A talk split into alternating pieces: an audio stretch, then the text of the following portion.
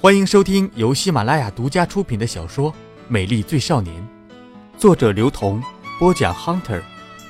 如果你喜欢我的故事，请点赞和转发，还可以关注新浪微博 OV Hunter VO。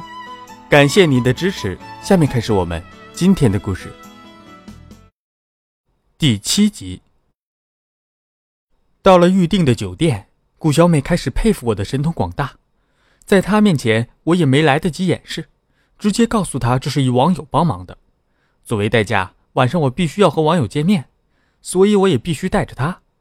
而且，也许有可能，今天的晚餐是我们来北京吃的最好的一次。顾小美战战兢兢地答应了我，她说服自己的理由是丑女无法在竞争中生存。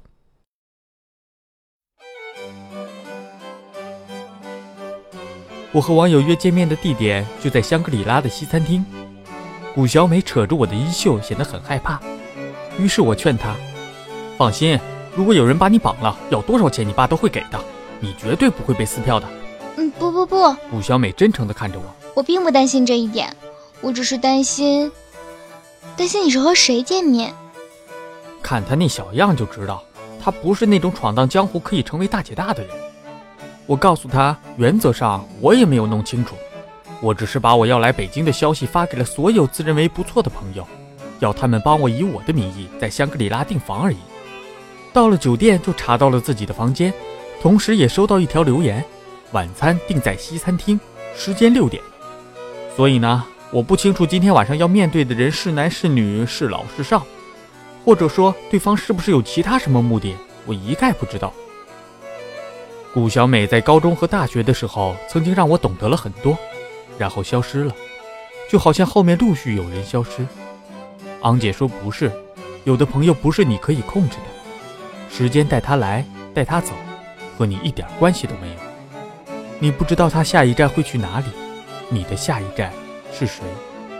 若是永远怀念，你会成为感情的化石，一辈子弥漫于历史。网友出现的时候，顾小美惊得嘴巴合不拢，我也无从再去顾她。小小年纪没有见过世面的表现，整个晚餐上，顾小美胡乱点了很多东西，却一样也没有吃完。我以为她是想检验面前这个女人是不是够有钱，但是我无所谓。难道这是你妈？顾小美发疯似的扯我的衣角，我就想知道顾小美是不是可以稍微矜持一点。一个本来就不太漂亮的女生还不会装矜持，看起来实在可怕。我妈从大门走进来，四十八岁，却美得如同少女。她看见我微笑，把墨镜取下来放进挎包里，脚步轻快。在我看来，她是刻意掩饰了一点慌张，使我有一点点的歉意。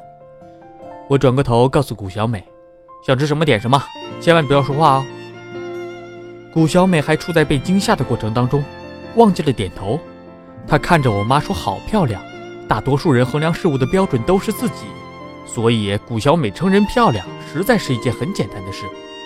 相反，要她去辱骂一个人的话，那简直是要了他的命。不过，如果要了他的命，世界从此就一干二净了。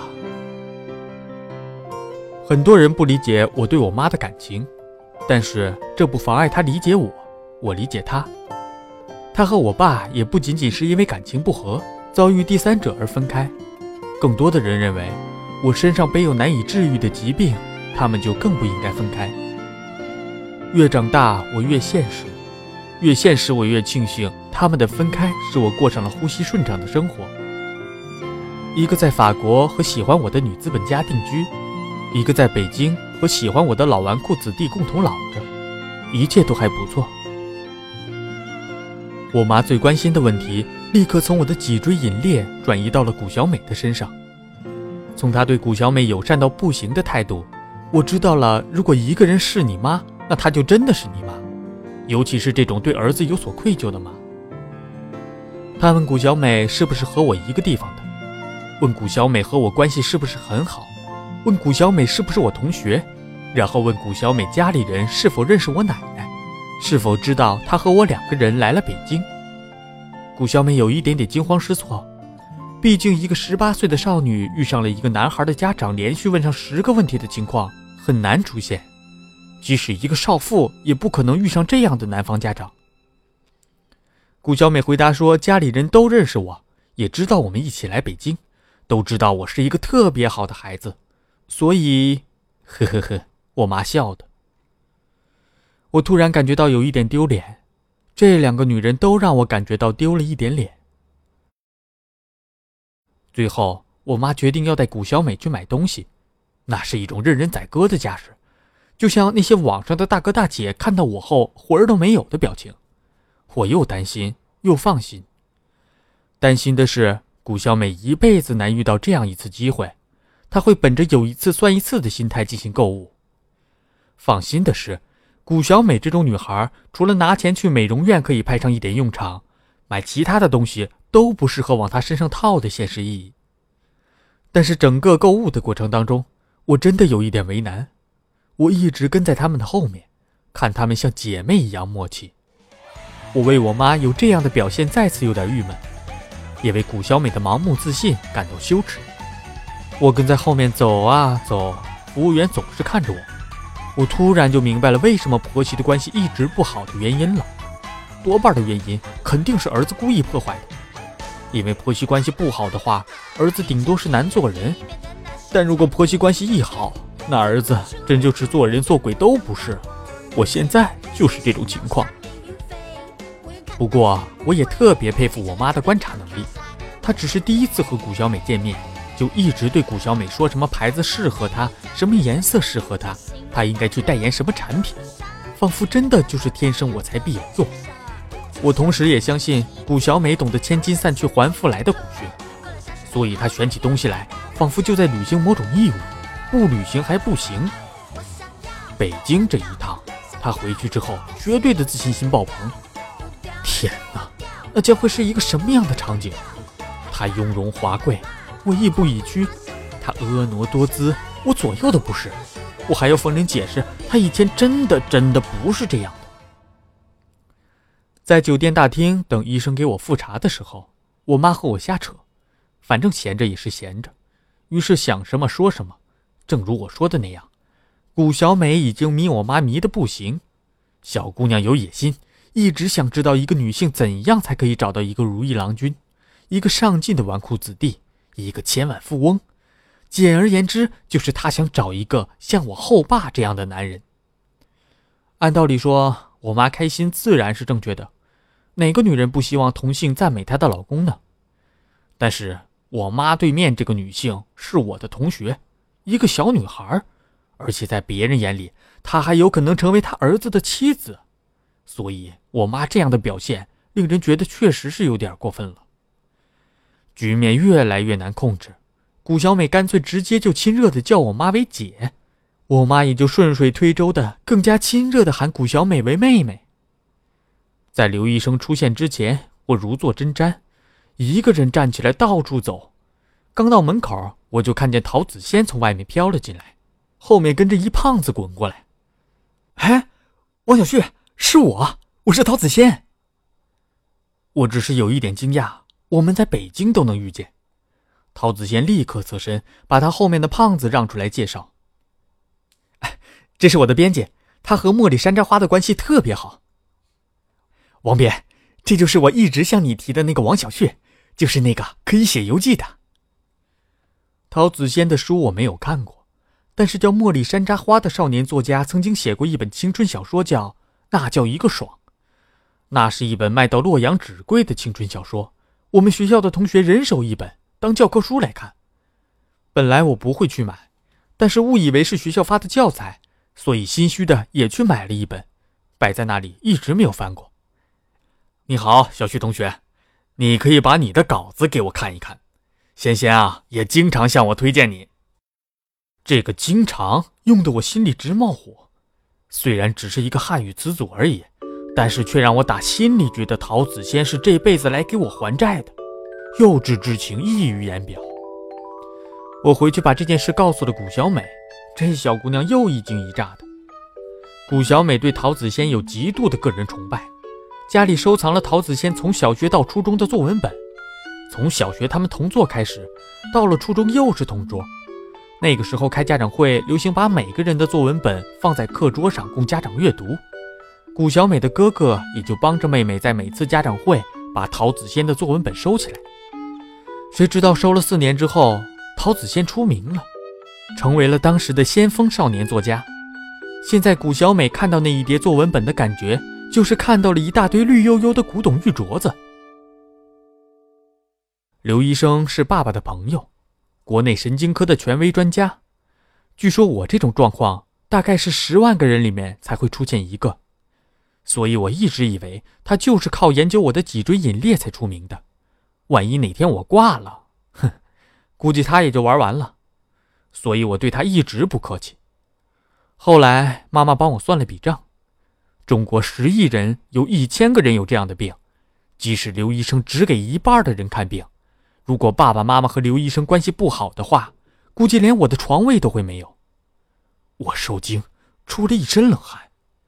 所以当他再出现的时候，我对刘医生客气的不行，叔叔长，叔叔短的，恨不得叫他爸爸。妈妈最关心的还是刘医生带过来的片子。从片子上看，我的裂纹近几年一直都没有扩大，还是没有超过一厘米。这样下去的话。即使不完全好，至少没有立刻就要挂掉的征兆。不过古小美似乎还不能够理解我脊椎上出现裂纹的现象，我怎么解释都不对，只能说自己脊椎长得不好看，要整容。我有买日历的习惯，直到现在也是。日子一天一天沉沦下去，整个城市突然就空无一人。有时候我站在地铁看不到一个人。突然怀疑自己是不是身在这里，而日历提醒我，今天是明天的昨天，而朋友是数字上的红圈。我和谷小美去过一次北京，后来的后来，我乘坐北京的地铁，从西单挤出来的时候，一部孤独的电梯载着我缓慢上行，售票员在聊天，这个时间他们的脸开始泛起一点活色。依然躲避在镜头之下。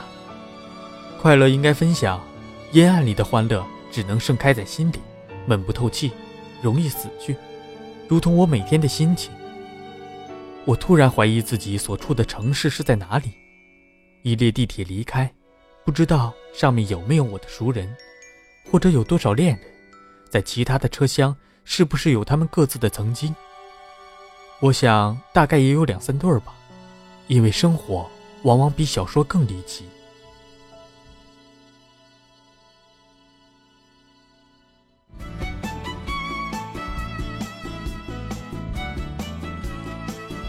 您正在收听的是由喜马拉雅独家出品的小说《美丽最少年》。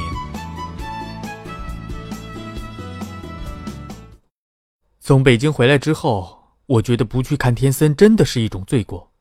所以决定每个星期三和谷小美去找他。下午走进他们学校，看见女孩子们在篮球场上兴奋的欢呼叫嚣，然后就看见天森在玩篮球。一米八三的个子，怎么玩都是潇洒。他笑着朝我们打招呼，灿烂如同一轮光环。路上，女孩问他为什么只有星期三打篮球，他结舌，我就和谷小美暗地嘲笑他的假模假式。到了新的学校，天森的话变得很少，每天除了回学校睡觉，其他的时间都在桌球室待着，然后是录像厅，再然后是溜冰场、迪厅。如果今后有着落，像他这样的生活，像是在扼杀自己的青春。我看得出他的寂寞和无聊。不过，我和他不在一个学校了，回头看他单纯的笑脸，突然觉得失落。失落的原因是我过于开心，都忘记了自己是不是真的了解天森。想来有一点恐怖，我于是尽量深呼吸，深深的呼吸。幸好我还记得我们是兄弟，好兄弟。我把“兄弟”两个字刻在桌子上，很大很大，每天提醒自己，好兄弟叫天森。虽然我旷课。但我不是一个没有抱负的人，比如我也想交到一群漂亮、干净、谈吐得当的朋友，有一份体面的工作，有一套简约的公寓，一个精致的女友，一个悠长的带薪假期。我趴在课桌上傻傻的想，决定要努力，决定从今天开始要和谷小美交换日记，写自己的心情和目标。但是一个漂亮的日记本价格不菲，这让我很为难。但是如果把采购的任务交给谷小美的话，那不费吹灰之力，家贼难防的谷小美。我把中文系作为自己的首选，而谷小美把北大定为自己的目标。她不去清华的原因是清华的女生一向被认为有点丑，于是他认为女生本来不丑，但是到了清华就自然而然的变丑了。还记得那时我和谷小美并肩走在操场上，有一句没一句的聊着，说起以后，没有人料得到的以后。那样的城市太小，太空。太窄，除了让我们可能体会到友情之外，其余的都是荒废稀缺。所以，无论后来我们是在北京，还是在东京，是在纽约，或是伦敦，我们分散在世界的各地，其实就是象征着我们过于想挣脱地心的引力，把青春拉长到极致。压抑让人泄愤，一个人越逃越远，无非是进了别人的牢笼。我又想起天森说的：“我去美国是想换换生活模式，而那些美国的孩子来中国又何尝不是呢？”我们花了时间精力去体验彼此都不适应的生活，但是没关系，我们还年轻，没到三十岁，我们都可以犯错。这里我才刚刚写到高二，后来的日子陆续到来，我们用自己的方式一一化解。不成障碍。中午的阳光太强，晒得人睁不开眼睛。空有一身精力的白小木在球场挥汗如雨，却得不到女生的顾盼流连，于是越打越气，越气越有劲。他看着我无聊的逛来逛去，于是跑过来，希望和我一起有理想的追寻什么。我说：“我只是随便逛逛，不要以为我中午出来就一定有什么诱惑。”而且经过这么长时间，难道你真的没有发现，美女啊，怎么可能在这个时间出来？白小木一脸白痴状。这个点出来的，都是宫里的太监。啊，啊啊！白小木没有反应过来，真的以为就是太监出来，我恨不得一巴掌拍碎他。我的意思是要什么没什么。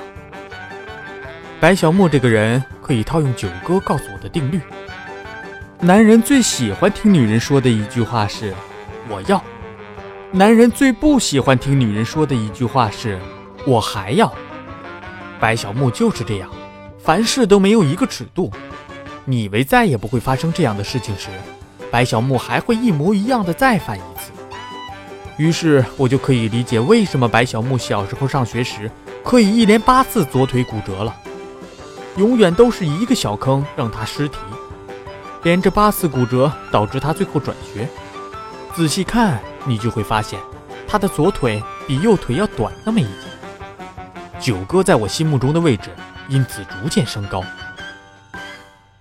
像白小木这样的智商，我断定他期末考试的时候不会有好的下场。他这个人，一没有紧迫性，二没有耐性，三还看不准时机。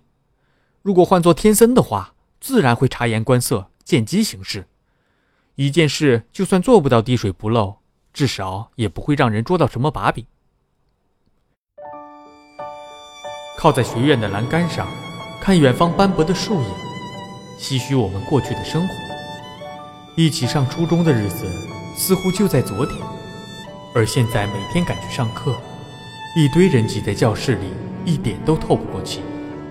看见桌子上刻着绝情谷、滥情谷、斜阳谷，最后还刻着一个特别大的回音谷。当时我完全不明白是怎么回事。后来有人渐渐放弃，与他人方便。开学才三个多月，教室里已经是空荡荡的一片。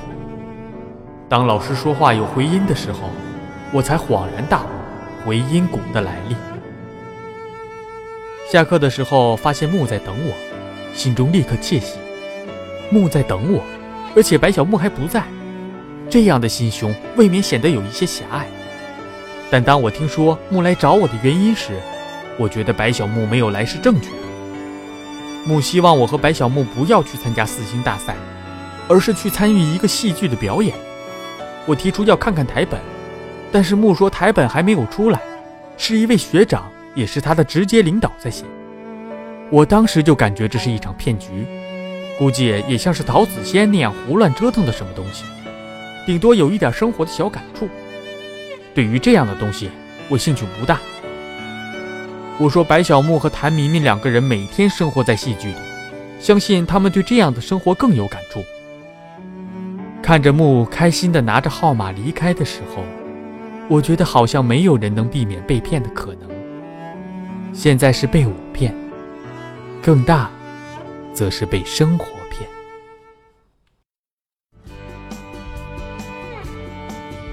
您刚刚收听到的是喜马拉雅独家出品的小说《美丽最少年》，作者刘同，播讲 Hunter，由水木双清授权。